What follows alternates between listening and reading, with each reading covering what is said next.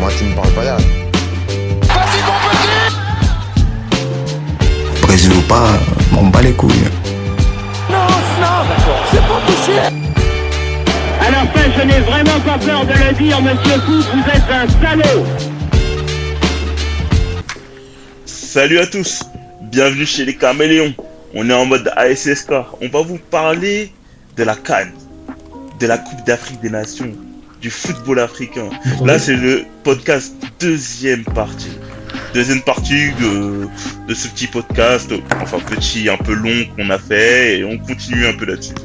Et pour cette deuxième partie, j'ai avec moi Jean-Claude Robinho, a.k.a. Charlie Charles. Comment vas-tu? Bonjour, bon après-midi, bonsoir, tout dépend de l'heure à laquelle vous écoutez et surtout bonne année. Bah écoute ça, va super, hein. on a fait le, le plein d'énergie, le plein de foie gras pendant les fêtes et on a hâte de voir ce que l'année nous réserve euh, à titre personnel aussi pour euh, euh, les caméléons. On espère plein de belles choses, plein de fous rires, plein de débats animés et plein de nouveaux auditeurs. Ah ça, pour les débats animés, pour les fous rires, ça j'en suis sûr. et, oh, et les auditeurs aussi, aussi, ça je, n'ai aucun doute là-dessus, j'ai aucun doute là-dessus.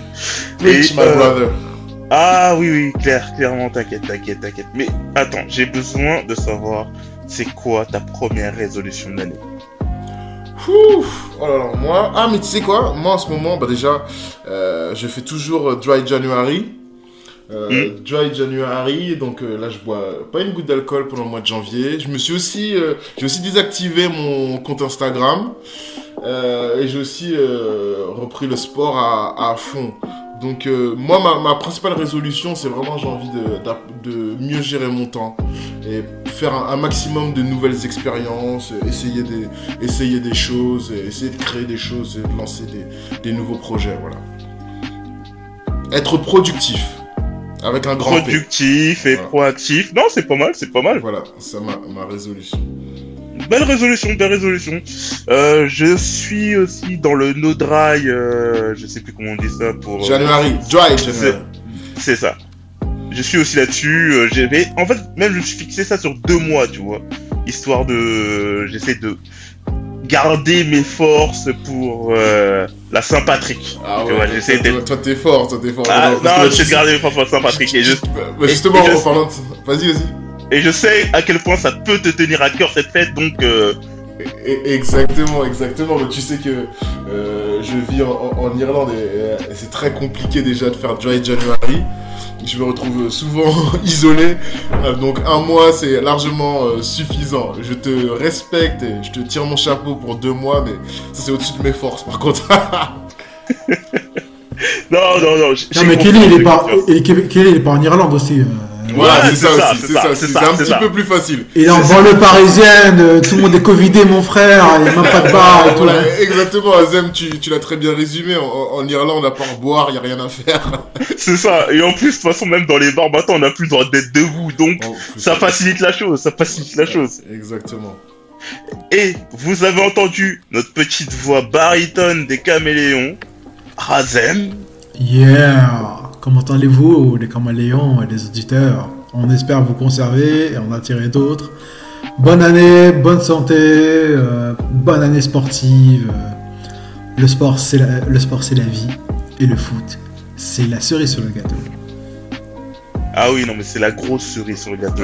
J'applaudis les deux mains. Ah oui, clairement, clairement, clairement. Et toi, Razem, t'as une petite résolution euh, pour euh, 2022 Euh, bah, en fait, j'avais plein de projets cette année. euh, là, ça va un peu s'arrêter. Enfin, ça va un peu s'atténuer un petit peu. Euh, non, sinon reprendre euh, effectivement le sport de manière un peu plus intensive parce que j'ai un peu lâché euh, du lest là. J'ai eu un, on va dire un dernier trimestre assez gras. Donc, euh, euh, non, non. Je te comprends, je te comprends, je te comprends. euh, non, non, reprendre le sport de manière plus intensive en fait, mais pas forcément le sport pour le sport, c'est vraiment le sport de manière ludique, style badminton, euh, le foot, euh, la muscu, euh, non, c'est bon quoi, c'est, euh, euh, j'ai passé l'âge pour ça en fait, j'ai, assez donné pour ça. Non, non, mais voilà, c'est, c'est retrouver, voilà, c'est retrouver du plaisir dans le sport parce que il n'y a rien que le sport de la vie en fait, et l'entretien de son corps. Je suis d'accord avec toi. Je suis d'accord avec toi. Et là, quand même, on est sur les ASSK et tout ça. Moi aussi, je vais vous souhaiter une bonne année parce que j'ai un peu oublié. Bonne année, bonne santé à tous parce que la santé, c'est le plus important, surtout en cette période. Et avant de maintenant, on va rentrer dans le vif du sujet de ce podcast. Et je vais vous poser la première question à vous deux, à vous deux, nos deux caméléons qui sommes parmi nous. Euh, la canne arrive. La canne arrive où elle est arrivée selon. Ça dépend en fait à quel moment vous écoutez le podcast. Et je vais vous demander un truc tout simple, c'est quelle est l'équipe africaine n'importe laquelle génération, en fait, ça veut dire que ça peut être une l'équipe africaine de la génération 80, Cameroun 90, équipe africaine génération euh, Algérie 94, peu importe. Quelle est l'équipe africaine qui vous a le plus impressionné? Azem. Alors, moi, c'est une équipe africaine qui est assez atypique, puisqu'elle a régné sur l'Afrique pendant, on va dire, 4 ans, 4-5 ans.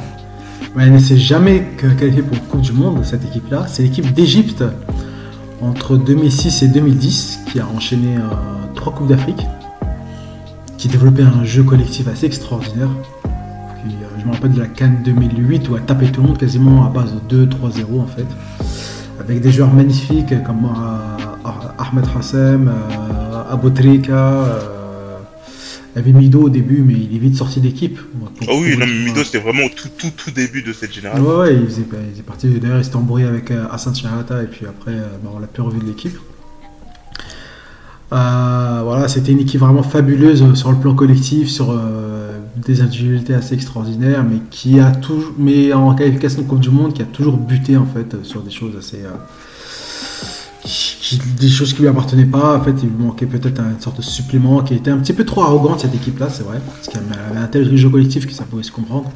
voilà, c'est euh, moi c'est l'équipe d'Égypte de 2006 à 2010, dont euh, qui, euh, qui était un des cinq meilleurs joueurs en fait du, début du siècle en Afrique, qui était non Abotelek était le fer de lance. Voilà. Et, dont le club Ahl était elle était un petit peu la locomotive du football égyptien qui, est en train de revenir un petit peu là actuellement. Voilà, c'était cette équipe-là et qui s'est arrêtée en 2010 après son après sa non-qualification euh, face à l'Algérie dans un fameux match au Soudan. Oui, oui, oui, on s'en souvient tous. Voilà, tout le monde s'en souvient. Voilà, c'est c'est une équipe qui était vraiment extraordinaire, mais qui, euh, mais on se souvient pour deux choses sa non-qualification en Coupe du Monde et, et, son beau jeu en fait développé. Moi c'était cette équipe là égyptienne. Après il y en a d'autres. Genre, je, je, vais laisser parler euh, d'abord Charlie, mais il y en a d'autres qui m'ont un peu plus plu aussi également.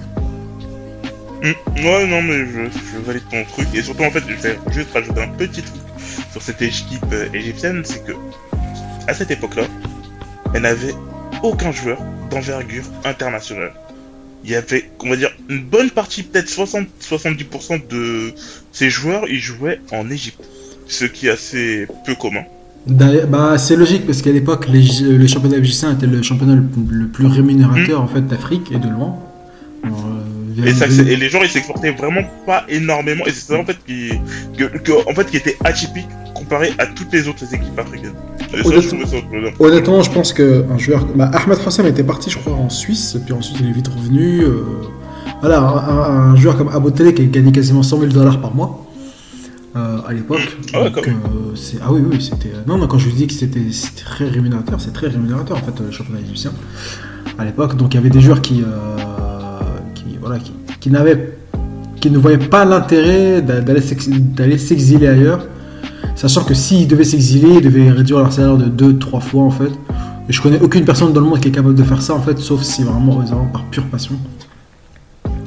Et surtout eux en fait, bah, ils vivaient en fait euh, près des, euh, leurs en fait. Voilà, ils avaient une excellente condition de vie, ils étaient dans des dans un championnat compétitif, euh, dans un football compétitif, avec une grosse rémunération. Donc la vie était, belle pour eux. Et, il avait, et surtout ils étaient capables aussi en fait euh, de, bien se préparer pour les compétitions internationales. c'était, euh, c'était, un cycle qui était, euh, assez durable pour eux, assez vivable mais bon, ça s'est terminé quasiment de manière brutalement, un petit peu avec la révolution de 2011, qui a un petit peu, et puis ensuite les incidents à Port Saïd, qui a un petit peu, qui a un petit peu euh, freiné, on va dire, l'élan du football égyptien. Pour, pour rappeler à tout le monde, l'élan euh, à Port Saïd, ce qui s'était passé, c'est qu'il y a eu euh, des émeutes et il y a eu 70 morts, je crois, euh, durant un match entre Port Saïd et Zamalek, je crois, si je ne m'abuse. Voilà. Oui, ouais, ouais, j'ai entendu. Enfin, j'ai un bac C'était en mais. fin 2011, début 2012, et puis ensuite Mm. les, le football égyptien est tombé un peu dans les années. Mais voilà. D'accord, ok, je valide totalement l'Égypte. Et toi, Charlie, c'est quoi ton équipe? Mais on parle de. hum, Juste, j'ai besoin de précision sur la question. Euh, on parle de hum, équipe africaine en général ou équipe africaine euh, euh, qui a eu des résultats lors de la Cannes Ça va Équipe africaine. question. En général, ça peut être en de- pendant la Cannes, la Coupe du Monde, la Coupe Ok, des ah bah, Confédérations. voilà, ça- change, ma, ça change ma réponse, mais c'est une réponse très facile pour moi qui va peut-être vous surprendre. Vous savez que je suis un immense, immense, immense fan de l'équipe de France de, football. Euh, me, demander de choisir, entre le PSG et l'équipe de France, c'est de me demander de choisir entre mon père et ma mère, c'est impossible. Mon cœur bat pour les deux.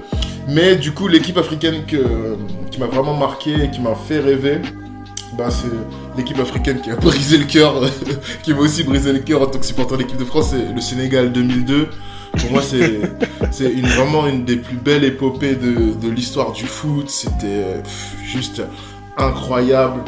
Euh, une équipe qui ne s'était jamais qualifiée en Coupe du Monde, qui bat le tenant du titre lors du match euh, d'ouverture et qui atteint les quarts de finale. C'est juste du, jamais vu. C'était vraiment un scénario digne des plus grands studios hollywoodiens, euh, avec un casting 4 étoiles, un, un entraîneur euh, charismatique, euh, Bruno Metsu, qui était euh, ce qu'on appelait, ce qu'on appelle, euh, le, qu'on appelait le, le sorcier blanc, qui était vraiment. Ce que j'aimais beaucoup chez Bruno Metsu, c'est que c'était pas, c'était pas euh, un entraîneur qui, qui, comme souvent les entraîneurs français qui sont en Afrique, qui sautent de sélection en sélection. Euh, Bruno Metsu, quand il, est décédé il y a quelques années, il a eu droit à des obsèques nationales, non seulement à cause des résultats qu'il a obtenus à la tête du Sénégal, mais aussi par son implication dans le pays. Ce mec, c'était un, un Sénégalais, il habitait là-bas, sa femme sénégalaise, ses, ses gosses étaient métis, il était fou du pays. Euh, Jusqu'à ces derniers jours, il y a résidé, donc c'était incroyable. Après, sans, parler des joueurs, euh, le plus fameux d'entre eux, la tête, brûlée, le, bad boy décoloré euh, El Hadji Diouf. Euh, après, il y avait des, il y avait des Kalilou Fadiga, des, des Henri Camara, Papa Bouba Diop. Aliou Cissé. Euh, Aliou Cissé, voilà, l'actuel euh, sélectionneur. Euh, C'était vraiment, vraiment une, une très belle sélection qui a développé un, un- un- un très beau jeu et qui a battu tous les pronostics. C'est, c'est vraiment l'histoire du, du petit poussé de David contre Goliath. C'est vraiment le genre d'histoire que, que, que j'aime beaucoup et, et ils m'ont fait rêver leur maillot. Il faut vraiment que je mette la, vraiment je mette la main dessus le, le maillot euh, coq sportif qui était super beau. Je sais pas si vous vous rappelez. Ah bah moi, je me souviens celui qui était en blanc là. Moi, je Ouais, en blanc, ouais, en blanc, Ouais. voilà, incroyable, incroyable. Celui-là, je vais, je, vais me la- je vais me le choper un jour, mais je mettrai le prix qu'il faut. Il doit coûter très cher, mais ça, c'est un maillot que je vais ajouter à, à Et- ma collection. Et surtout en plus, ce qui était bien avec cette équipe, c'est que comment ça s'appelle? Elle avait pas commencé son apogée euh, au moment de la Coupe du Monde, mais elle avait commencé un peu avant, juste avec, avec la Coupe d'Afrique des Nations en janvier, où elle arrivait en finale. Elle avait dominé quasiment toutes les équipes et elle a perdu au tir au but contre le Cameroun dans une finale où franchement, elle méritait de gagner. Elle Ouais. méritait de gagner cette finale-là. Ouais, je m'en rappelle, je m'en rappelle. Et euh, ça s'est joué vraiment à peu de choses, à, vraiment à très peu de choses. Mais le Cameroun, ils, euh, comment ça s'appelle Eux et les séances de tir au but en finale, ils connaissent, ils venaient de le faire euh, deux ans avant contre le Nigeria. Mais franchement, ça s'est joué à vraiment très peu de choses et ils sont arrivés euh, à la Coupe du Monde euh, en, euh, renforcés dans leur euh, fort intérieur, revanchards et tout ça. Et ils ont fait le parcours que l'on connaît. Ouais, ouais, Avec un magnifique match, contre la Suède. qui m'a marqué. Excuse-moi, je, laisse la parole à Sam. Non, non, je disais, juste pour ajouter, c'était un- avec un magnifique match en huitième de finale contre la Suède, qui avait tenu en haleine euh, énormément de Sénégalais. Ouais, je crois que c'est Henri Camara qui met le but en or, non? Exactement, ouais, il met un Ouais, doublé, ouais, il met un but en or. C'était vraiment un, match extraordinaire ce match-là.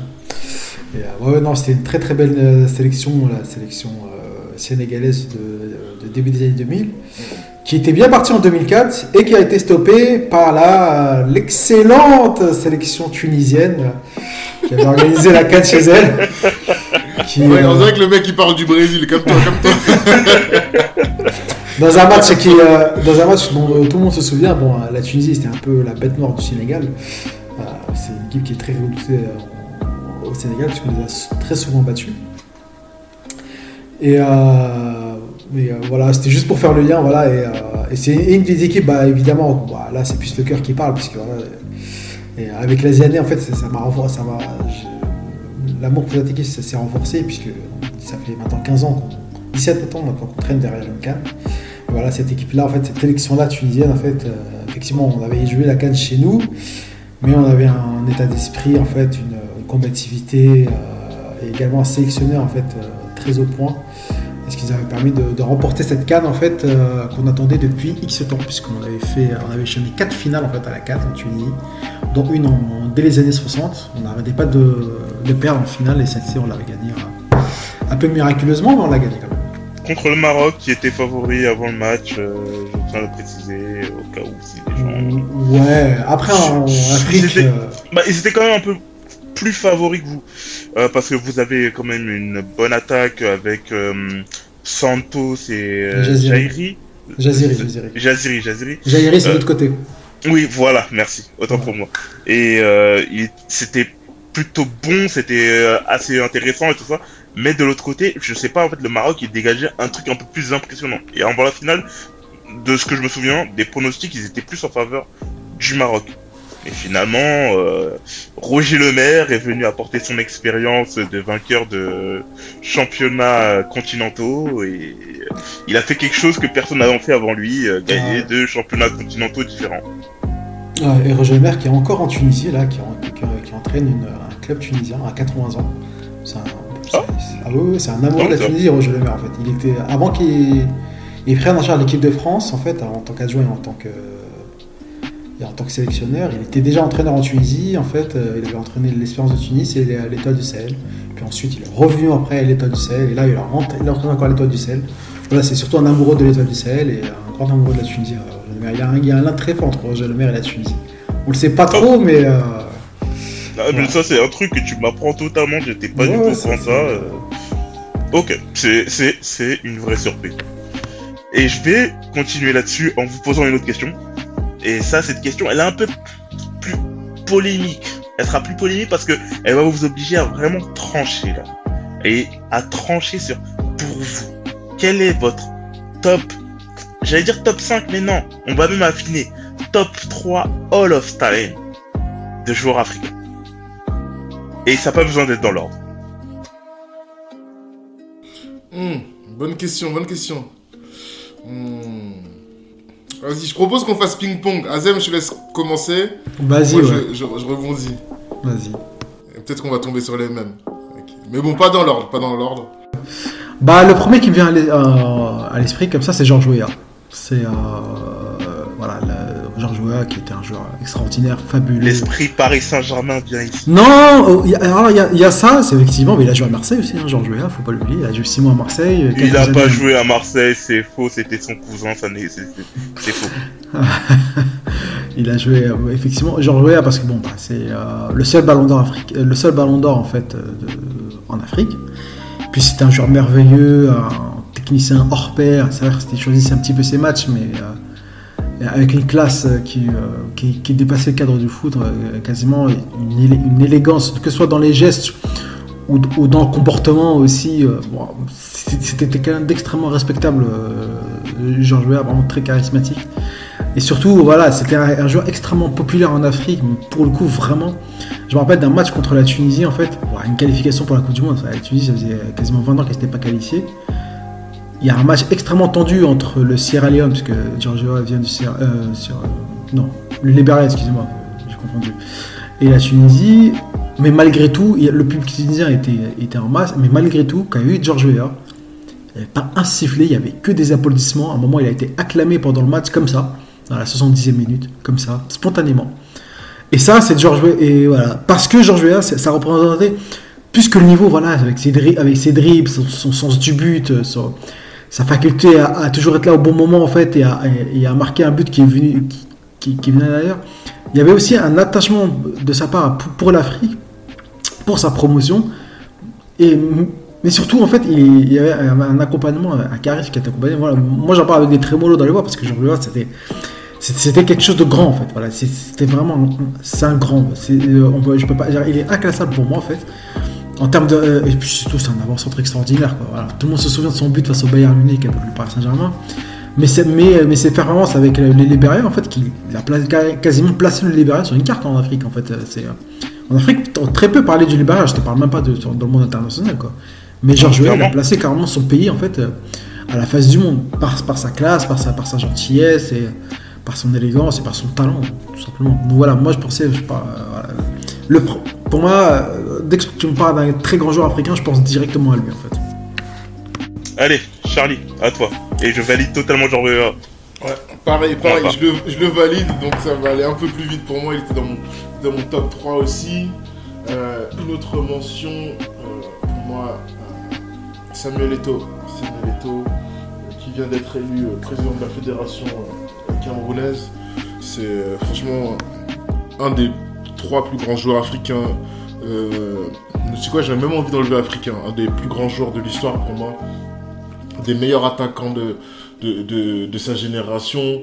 Euh, comme beaucoup de joueurs africains, on lui a, on lui a rien donné. Comme beaucoup de joueurs africains, il, avait des, il, a, il a dû surmonter beaucoup d'obstacles. Mais une fois qu'il était en haut, une fois qu'il a eu euh, euh, ce qu'il voulait, il a défendu sa place très très cher. Et, pendant une dizaine d'années, moi je dirais de, pff, ouais, de 2005 peut-être à, à 2015, il faisait partie des, meilleurs attaquants euh, du monde au Barça. Je crois qu'il a mis un truc comme deux- ouais, plus de 150 buts, une centaine de buts. Euh, il a marqué euh, le Barça. Après, à l'Inter, il est parti. quand Guardiola le pensait fini, il a quand même gagné une Ligue des Champions. On se rappelle qu'il avait joué arrière gauche euh, sous les ordres de, de, Mourinho. Et au-delà de ça, au-delà des chiffres, voilà, aujourd'hui le football c'est beaucoup de data, c'est beaucoup de chiffres, euh, beaucoup de statistiques. Mais au-delà de ça, ce que j'aimais beaucoup chez Samuel, c'était son, c'était son style, vraiment la façon dont il se déplaçait euh, sur le terrain, sa frappe, ses accélérations. C'était un, un- un joueur qui était très très agréable euh, à regarder, il était très très charismatique. Moi, pour moi, en plus de ça, c'est sa façon de parler. Je pense que c'est une des raisons pour lesquelles il fera un bon président de fédération. Je me fais pas de soucis pour lui.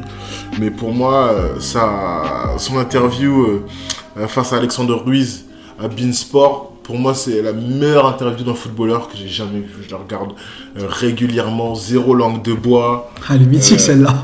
Elle est mythique. Ah ouais, non, il parle de ouais. Guardiola. de- en fait, Ouais, ouais, exactement, de son, de son passage à, à, Mm. Barce- à, à Barcelone, tu vois. Il- tu sens qu'il a beaucoup de ressentiment envers euh, Guardiola, mais voilà, il tombe pas dans l'insulte, il a un, un- un vocabulaire très châtié, et vraiment, t'as juste envie de l'écouter pendant des heures, ce gars. Et Moi, même, un- c'est pas sur cette interview qu'il parle de Eden Hazard? Oui, oui, exactement. Il commence, Ouais, ouais. il dit, oui, il commence avec un avertissement à Eden Hazard. Tu vois qu'il s'est révélé vrai. Il a dit, euh, il, il comparait Eden Hazard à, à Ronaldinho à l'époque. Eden Hazard, c'est le meilleur joueur de première ligue. Maintenant, personne ne sait. Exactement. Et en plus, comme tu dis, c'est ça s'est avéré totalement vrai. Ouais, non, non, il a beaucoup de hauteur d'esprit. euh, Samuel Eto'o, c'est quelqu'un de, de, de très sage, très intelligent et un, un incroyable euh, footballeur que je, top- je classe dans mon top 3 haut la main. Ok. Maintenant, top 2. Charlie, continue. Bah après, moi, j'ai rajouté aussi en deuxième, j'ai rajouté. Euh, Ouais, hein. Euh, ouais, je, suis- je obligé de le mettre. Donc Bah, après, je peux te dire mon premier. Euh, non, bah Azem, vas-y, dis ton deuxième, toi. Vas-y, vas-y, vas-y. Alors, Avec Rabat Madjer et, euh, et un autre joueur plus contemporain. Alors Rabat Madjer, j'ai pas trop vu, mais c'est vrai qu'il avait un impact assez extraordinaire sur le football algérien et sur le football africain parce que voilà, c'est bah, football africain, le football maghrébin, il a euh, inventé un geste à son nom, qui est vraiment plutôt, qui est rare. oui, voilà, c'est c'est c'est c'est c'est C'est- classe quoi. c'est- Et rien que ça, ça le rend, ça le rend mythique. Quoi. c'est voilà, ça, là, c'est- un mythe, voilà, c'est Raja Madjer, c'est un mythe. Et puis c'est voilà, c'est le fer de lance d'une sélection qui, qui a quand même fait rêver euh, pas mal de euh, pas mal de sélections, euh, pas mal de pays africains. Bah, la sélection algérienne de 82 jusqu'à 90 avec euh, lorsqu'ils ont remporté la Coupe d'Afrique des Nations chez eux en 90. C'est vrai qu'en 86 c'était pas top, mais euh, voilà, Rabat Majer qui était un joueur fabuleux, un dribbleur exceptionnel, un technicien hors pair. Bon, je l'ai pas trop vu jouer, j'ai vu uniquement des, euh, des vidéos de sa part, mais c'est vrai qu'il c'est un joueur qui respirait la classe, il respirait la confiance, euh, sans point d'arrogance pour le coup. Bon après en tant que sélectionneur, en tant qu'entraîneur à la sélection, c'est un peu raté, mais voilà, Rabat Majer c'était quelque chose, c'était assez mythique comme euh, comme joueur. Voilà, c'est le joueur phare des années 80 en Afrique et euh, il mérite, je pense, euh, sa place dans le dans le top 3. Je valide totalement. Je valide totalement. Moi, quand je pense Madjer, moi je pense mythe, mythe africain. Pour moi, rien que le fait que il y ait un geste qui soit son nom, ce qui est vraiment très rare. Un Ronaldo n'a pas pu faire ça, un Zidane n'a pas pu faire ça, un Cruyff n'a pas pu faire ça. C'est des trucs. c'est pas forcément les meilleurs joueurs qui ont des gestes à leur nom, mais le fait d'avoir un geste à ton nom, ça te rend mythique. Panenka, euh, euh, comment ça s'appelle, la papinade, des, des, des trucs comme ça, c'est, ça te rend mythique. Et, Et lui, euh, pour le coup, c'était pas juste, euh, voilà, c'était, c'était pas juste un coup d'éclat, c'était vraiment, c'est un joueur qui sur la durée, bah, ça permet quand même de remporter la Ligue des Champions pour, enfin la coupe, des, la, la Coupe des clubs champions plutôt. À l'époque, ça s'appelait pour Porto. C'est la première d'ailleurs pour, pour Porto. Et puis voilà, c'est, un joueur qui a, qui a remporté au plus haut euh, le football algérien, euh, qui a énormément, euh, un une, une- une nation qui a énormément donné au, à l'Afrique également. je valide, je valide. Et toi maintenant, Charlie, à ton tour. Alors moi, pour le premier, enfin premier, c'est pas, c'est pas forcément l'ordre, hein, mais le dernier euh, membre de, mon top, top 3, c'est un joueur euh, moderne, mais euh, pour moi, quand tu parles le football africain, c'est un des, premiers noms, un des premiers visages qui me vient à l'esprit, c'est le grand Didier Drogba. Vraiment, ouais, lui, incroyable. Un des meilleurs joueurs de l'histoire de la première ligue. Qu'il a fait. Et surtout moi ce que j'aime beaucoup avec euh, Drogba entre guillemets c'est qu'il a un petit peu explosé sur le tard. Et c'est un joueur qui est hum, dont le dont pas le pas le style mais euh, les facultés je vais m'expliquer les facultés il me fait penser à N'Golo Kanté en fait. C'est pas un gars euh, que les recruteurs ont vu quand il avait 10, 10 12 ans euh, sur le bord d'un terrain, ok, ouais, c'est bon, lui c'est l'avenir du foot français, tu vois, comme ça peut être le cas parfois. Drogba, en fait, c'est un gars, plus le niveau s'élevait et plus lui aussi s'élevait. Il a fait Guingamp, Guingamp c'était un bon joueur, c'était pas un crack de fou. Mais former une bonne doublette avec Malouda. Oui, oui, mais c'était un Non, bon non, joueur. mais je- c'était un, non, je suis c'était un bon joueur de Ligue 1. Voilà. Après, l'étage au-dessus, Marseille. Très bon joueur au-dessus, très, très bon joueur aussi, aussi. Mais même lui, il voulait confirmer une deuxième saison avant d'aller à Chelsea. Il va à Chelsea et boum, ça devient des- un des meilleurs joueurs d'Europe. C'est ça que j'aime beaucoup euh, avec lui. C'est euh, le nombre de son palmarès à Chelsea et son impact là-bas est, incroyable. Justement, tout à l'heure, on parlait de, de l'interview de Eto et il parle d'un exemple qui était qui est vraiment frappant, qui, il parle d'une anecdote qui est vraiment frappante, c'est quand Drogba il revient euh, à Chelsea euh, après son départ, il revient avec Galatasaray, je crois, pour un match de Ligue des Champions. C'était incroyable, t'avais l'impression c'était euh, Jésus qui descendait des cieux, c'était l'effervescence, les gens étaient comme des fous, le mec c'est c'est- presque Henri à Arsenal, hein, presque. Il serait resté plus longtemps, je pense que ça aurait été son, son équivalent, mais c'est presque Henri à, à Arsenal. L'amour que les fans de Chelsea lui portent, c'est c'est quelque chose que de, peu commun. Surtout que, en plus, je vais rajouter un petit truc par rapport à son passage Chelsea, c'est que quand tu compares avec, euh, comment s'appelle, le passage des numéros 9 à Chelsea, les derniers numéros 9 à Chelsea, qui ont été quasiment tous des échecs, il n'y a que Drogba qui est hissé au rang de, de Dieu vivant là-bas, parce qu'il y a eu quand même Shevchenko, échec, euh, Crespo, échec, euh, Torres, échec, et après on peut mettre des Batshuayi, des Morata, des... euh, Lukaku. On peut déjà mettre Lukaku, ce que je dire. non Lukaku, on- n'y est pas encore. Ah, on n'y est pas encore. ça, gars. ça, ça, c'est encore un peu méchant. Il a, il a que 6 mois. C'est, voilà. C'est Mais- fini pour lui, c'est fini pour lui. Mais go go on, go on. Non, j'y crois, j'y crois, j'y crois. Mais, comment ça s'appelle? Le nombre d'échecs au niveau du poste d'attaquant qui, ça a été énorme parce qu'en plus ils ont mis, ils ont mis des sommes énormes. Mais Drogba, ils ont mis 40 millions sur lui. Non, même pas 35 millions sur lui. Il venait de Marseille, il venait de faire une saison monstrueuse, un truc que personne pensait. Pour moi, franchement, je pensais que c'était un one shot, tu vois.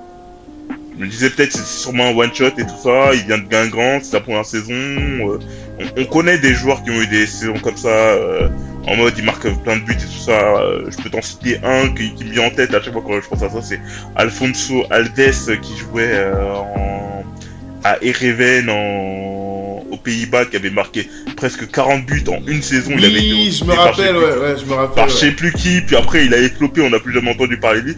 Pour moi, je me disais que c'était peut-être un peu dans, un truc dans ce style-là. Et finalement, non, c'est devenu un dieu vivant. Et faut pas oublier que Drogba, c'est un mec quand même qui a hissé le football ivoirien au Ah top. oui. Parce que le football ivoirien, entre 92 et leur dernière, leur première canne jusqu'à 2006, 2004, de- 2004-2006, ça n'existait pas. Il n'y avait pas de football ivoirien. C'était, il y avait entre les crises politiques et tout, et compagnie de ça. Drogba aussi, c'est un des mecs qui a participé à la fin de la guerre en Côte d'Ivoire. Clairement, clairement, ouais, ça je, je, je l'ai pas listé parmi ses accomplissements, c'est peut-être, mais c'est peut-être un des plus importants, tu vois. Et ça, c'est un truc qui est, qui, qui est quand même ouf. C'est un- c'est c'est c'est on- c'est juste un footballeur et j'ai juste en en mettant des guillemets c'est juste un footballeur et il a mis fin à une guerre bon pas lui tout seul tout ça mais dans une ambiance tout ça mais il a grandement participé à la fin de la guerre parce qu'il a uni la Côte d'Ivoire derrière son équipe nationale et c'est rien que pour ça pour moi franchement Ragua respect.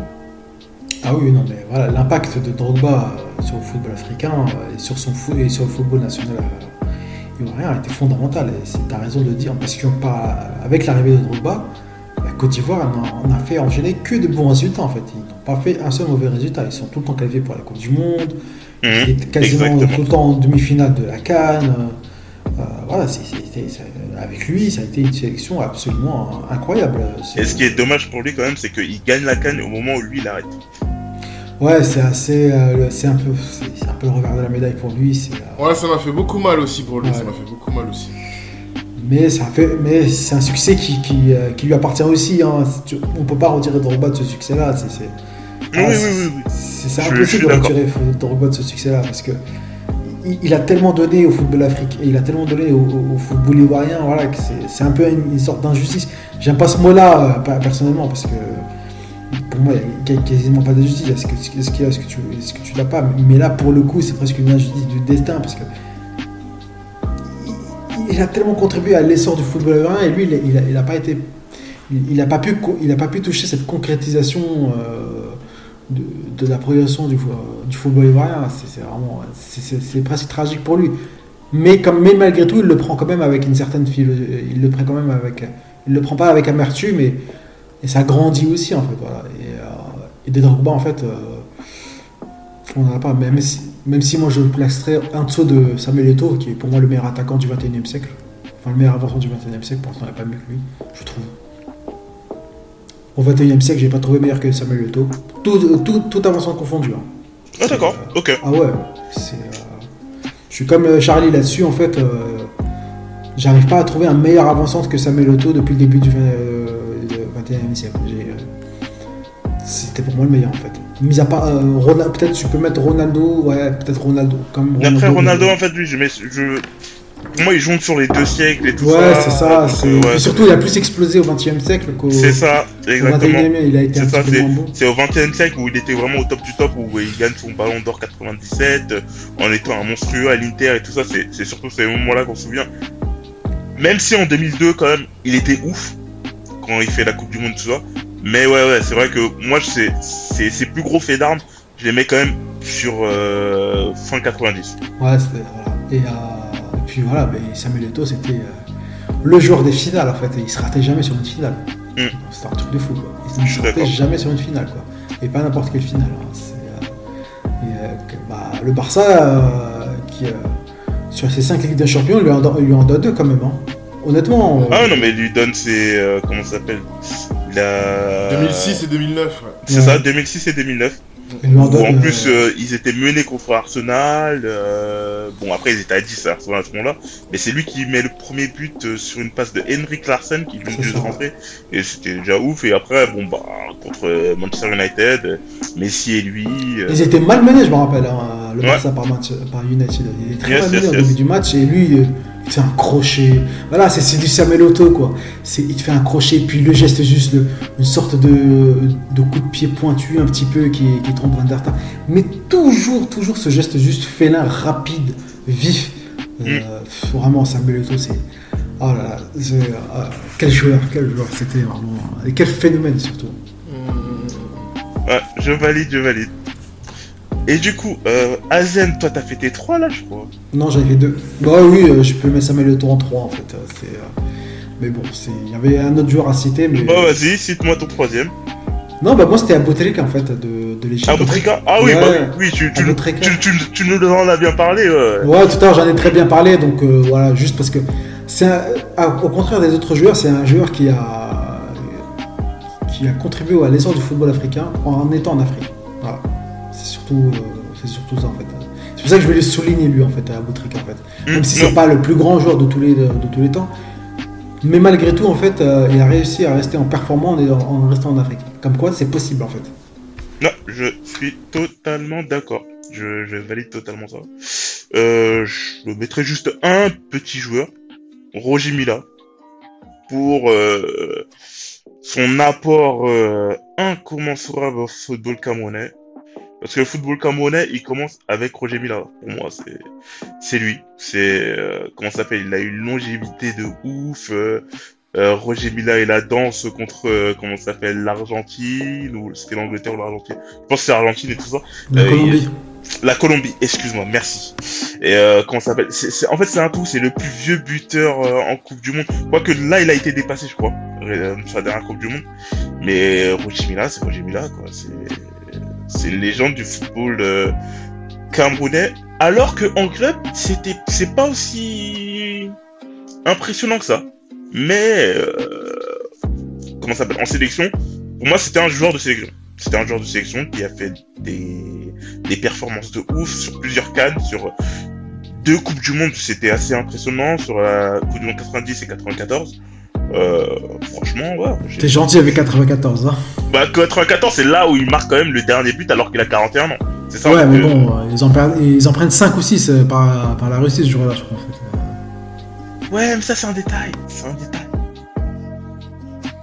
C'est un petit détail. Et, on va pas on va, on va pas approfondir là-dessus parce que ça pourrait faire faire mal à certains de, de nos auditeurs, dont moi.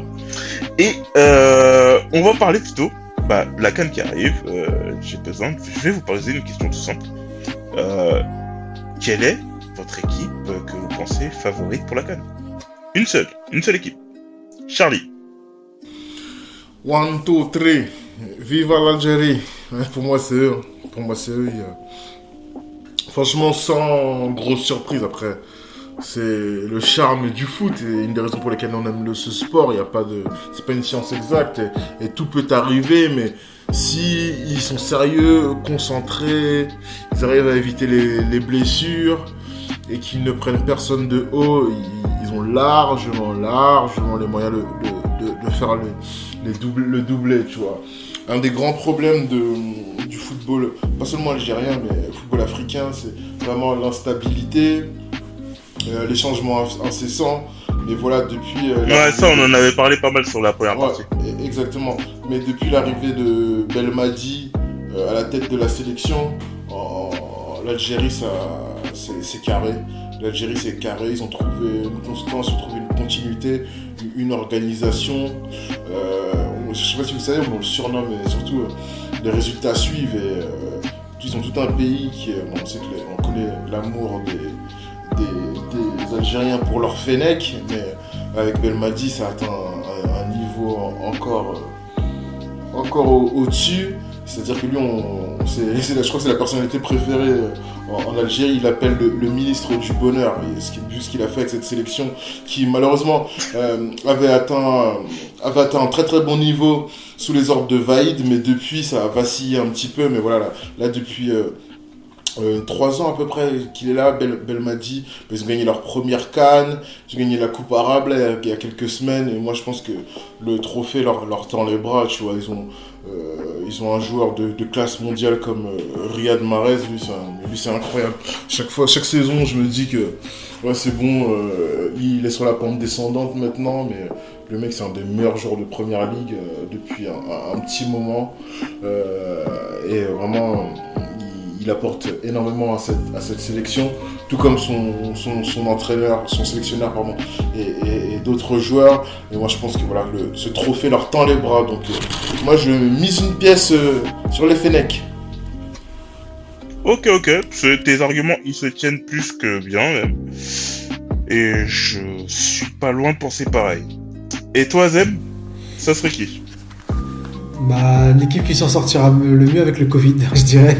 Mais c'est- ça, c'est- tu pourras pas le savoir en fait. Ouais, mais ça, c'est la facilité. On- Non, ça- non bah, l'Algérie, parce que voilà, ils ont une génération extraordinaire, ils sont sur une continu, voilà, ils sont sur la continuité de ce qu'ils faisaient depuis, de ce qu'ils font depuis trois ans. euh, c'est une sélection très stable avec. euh, maintenant, en plus, ils- j'ai l'impression qu'ils arrivent à maturité. C'est, euh, c'est de loin euh, la meilleure équipe actuellement en Afrique. Il y a, voilà, c'est- a, pas grand chose à dire. En plus, a un fou. Il y a un football local qui commence à se développer beaucoup en fait, notamment en termes de formation, qu'il y a de plus en plus de joueurs locaux qui incorporent et qui, ont quand même un certain niveau, puisqu'il y a l'Académie Paradou en fait qui, développe un, certain, nombre de joueurs euh, de très bon niveau. On les voit beaucoup en Tunisie d'ailleurs, dans le championnat tunisien qui est euh, le deuxième ou le troisième championnat en Afrique. Voilà, je pense que l'Algérie est quand même le, ah, très très grand favori de cette canne euh, ça peut, ça peut leur échapper parce que le, le, le- euh, on sait jamais quand même s'ils tombent sur le Cameroun à domicile, euh, ça peut être, euh, ça peut être, Ouais. une autre paire de manches. Non, mais c'est ça le problème. en- Enfin, c'est le problème. Non, c'est pas le problème. C'est euh, c'est la particularité du football africain, c'est que dès que tu joues l'équipe à domicile, la pression est tellement forte et surtout. Ah oui, non, mais elle, est- elle est, elle est vachement avantagée. et, pas, de manière, pas de manière forcément. euh, Pas toujours de manière licite, oui, mais, même de manière illicite, en fait, euh, l'équipe receveuse, et, l'équipe de- qui est est tellement gal- galvanisée, surtout en finale.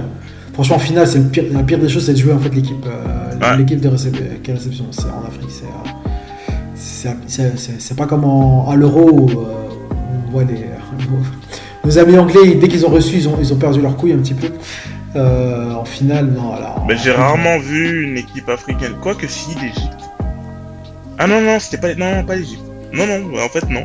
J'ai Non, rarement non, vu. bah une non, l'Égypte, ils avaient équipe, gagné en fait en finale. Non, non, c'est. euh, euh, Ouais, non, Dès que tu non. reçois en fait en finale en Afrique, euh, c'est quasi, euh, t'as quasi la victoire assurée quoi. Donc voilà, je vois que le Cameroun à domicile qui pourrait. Ah, quoique si, le, le Cameroun, sa première canne, elle avait joué et est allée jusqu'en finale et elle avait perdu en finale. C'était quelle année? Euh, 92, c'était 72, je crois.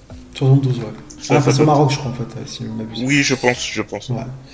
Et euh, mais euh, surtout cette équipe du Cameroun là en fait qui quand même qui, qui respire la confiance quand même. Puis attention, le Cameroun respire toujours la confiance même s'ils sont mauvais.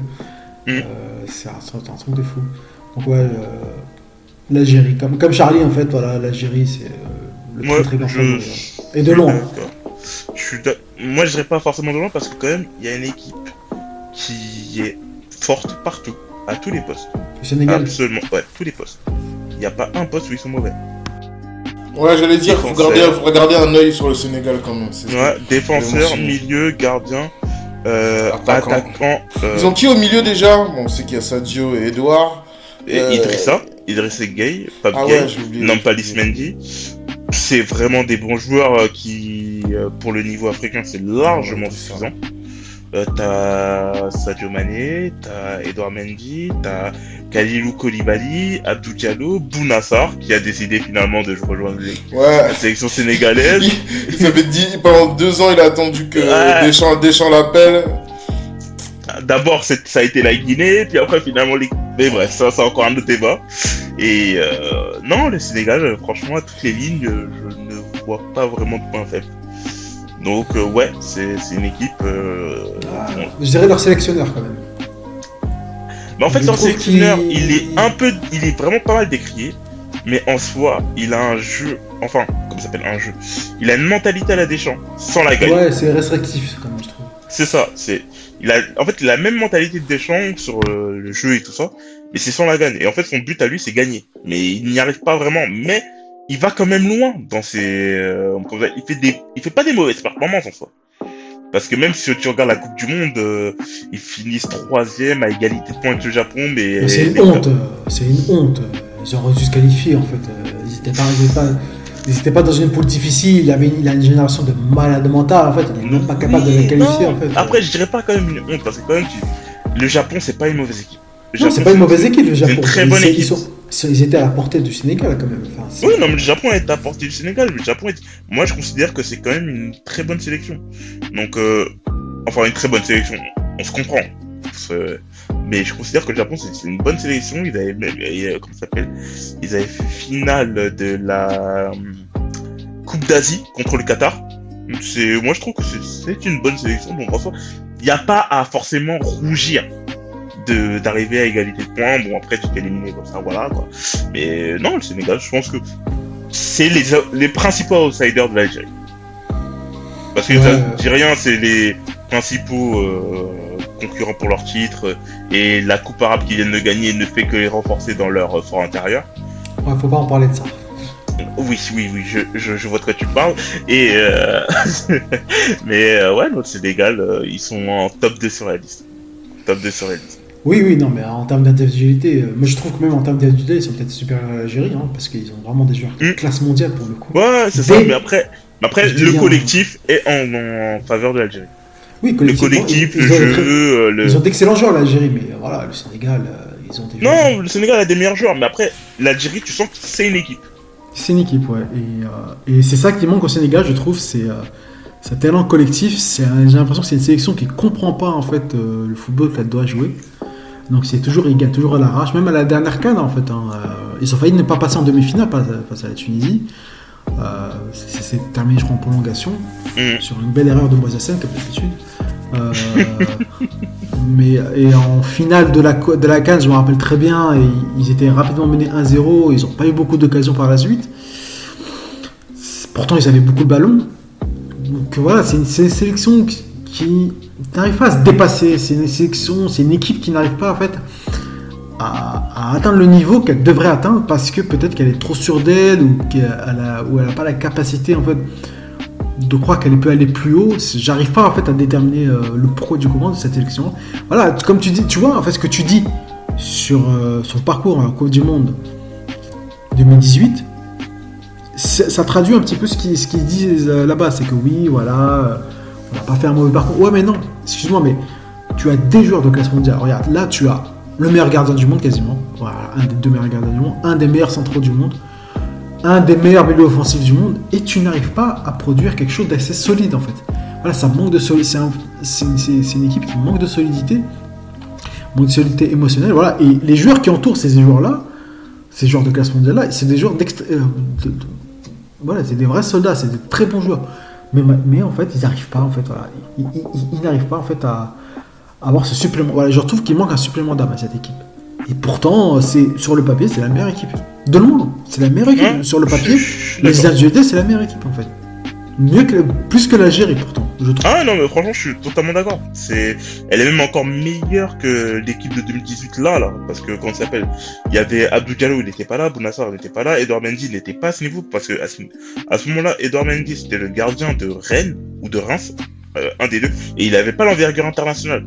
Euh, Sadio Mané, bon, bah, c'était Sadio Mané, il était là, Kalidou, Koulibaly, il était euh, toujours à ce niveau-là et tout ça, mais euh, ils avaient pas autant de références, tu vois, de références mondiales ou nationales à chaque poste. Alors que maintenant, c'est le cas.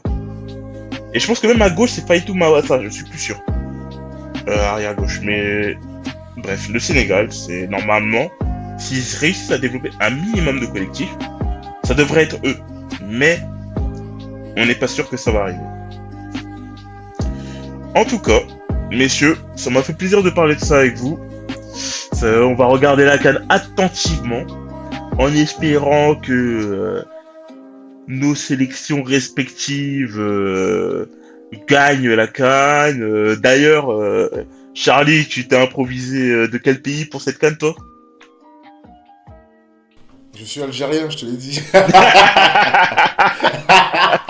ah, je rigole, je rigole. Ah, moi, je suis, un citoyen, je suis un citoyen du monde. Je, je dirais qui supportait, qui supportait après la victoire. Ah, ah, ah, tu, tu, tu es ce genre d'individu. Voilà, je suis ce genre d'individu. En tout cas, ça m'a fait plaisir de parler de ça avec vous. Bon, moi, je vais souhaiter bon courage au Cameroun, euh, qu'il ne se fasse pas éliminer au premier tour, euh, ni euh, qu'ils aillent au moins en demi-finale, tu vois, parce qu'on joue à domicile, et voilà, c'est quand même un minimum.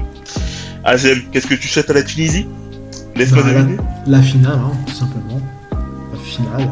Est-ce que tu tu les en penses capables? Ah oui, oui, je pense qu'ils sont capables. hein. Je pense qu'ils... C'est une des cinq meilleures nations africaines, normalement, la Tunisie. Donc euh, je pense qu'ils sont capables d'aller loin. Bon, même si malgré tout la situation politique et la situation actuelle de la sélection est un peu... Voilà, il y, a- il y a des choses qui vont pas parfois. En fait, c'est, ce qui- je dirais que ce qui leur manque un peu, c'est peut-être un attaquant de percussion. Sinon, en fait, c'est une bonne équipe et qui sont capables d'aller Attaquant de persécution, vous avez pas Mskani? Msekni, ouais, Msekni, bah, Msekni. il- Msekni, bah, le problème de Msekni, il est qu'il- enfin, il est en fin de carrière quand même. Ouais. Il a 30 ans, il est en fin de carrière, il a moins. euh, Attends, il a que 30 ans, il est en fin de carrière? Ouais, mais il a moins le coup de rein que. Et puis, euh, Ah ouais, il d'accord, a mal- ouais. je trouve qu'il a mal récupéré de- des croisés en fait. Oui, oui, je me souviens. C'est, euh, c'est avant qu'en fait, à un moment, on en parlait un peu pour euh, le PSG parce qu'il était dans le club de Ouais, bon. de l'émir et tout ça. Bon, c'était un peu plus fake news et tout ça. chose, mais, ouais. oui, Ouais. Mais on en parlait un peu et après il s'était fait les croisés euh, dans la foulée. euh, ouais, je souviens. Non, non, c'était juste avant la Coupe du Monde 2018. Alors là, il était ah, d'accord, ok. Moi, c'était encore un peu plus loin. Autant pour moi. Non, non, c'était vraiment, il était vraiment au top de sa carrière, au top de sa forme. Et, euh, mais oui, c'est une, sélection qui peut aller loin, puisque surtout parce qu'elle a un excellent milieu de terrain. Elle a un excellent milieu de terrain. Elle a une base défensive assez solide en fait. La Tunisie, quoi, comme d'hab en fait. hein, c'est- Ouais, c'est c'est la base. de- c'est- Tunisie. euh, Pour moi, les Ah. meilleures équipes défensives en Afrique, c'est. Moi, je mettrais d'abord le Cameroun parce que le Cameroun, ils sont réputés pour ça. C'est voilà. Et la Tunisie, euh, je les mets dans le top 3. Ouais. Donc, euh, ouais, bah, ils, peuvent, ils peuvent aller en finale. euh, en tout cas, c'est minimum. De, je, je les attends au moins en demi, en, en demi-finale. Attention au Mali, n'empêche. Attention au Mali, qui a une génération fabuleuse. Qui, Ouais. euh, qui s'ils arrivent en fait à, à se persuader qu'ils sont capables d'aller loin et de se prouver, c'est une, nation qui peut compter dans les années à venir, un peu comme le Sénégal l'a été durant les années 2000. Je suis totalement d'accord. Samasekou, Aïdara et Bissouma, qui est quand même un top joueur. En Enfin, il il n'est pas encore confirmé, mais en première ligue, je trouve qu'il est assez vraiment bon. Euh, ouais, euh, le Sénégal peut, enfin, le Mali peut faire quelque chose euh, d'intéressant. Et puis, comme on dit, euh, comme on les appelle la trinité du Mafé, euh, j'espère quand même qu'au moins il y en aura un des trois qui va pouvoir euh, se distinguer. Sénégal, Mali, Guinée, et que un des trois va pouvoir essayer d'aller à la victoire. Je mise un peu plus sur le Sénégal, mais le Mali, ouais, la Guinée moins, mais le Mali, ouais. En tout cas, ça m'a fait plaisir de vous avoir. On se souhaite un bon courage pour la Cannes et on se dit au mois prochain pour le prochain SSK, je pense. Ça vous va? Ça me va très très bien, c'était un plaisir et hâte de vous retrouver. Plaisir partagé. Merci, merci les gars. Merci. Merci les gars. Salut à tous et bonne Cannes. Salut. Salut, salut.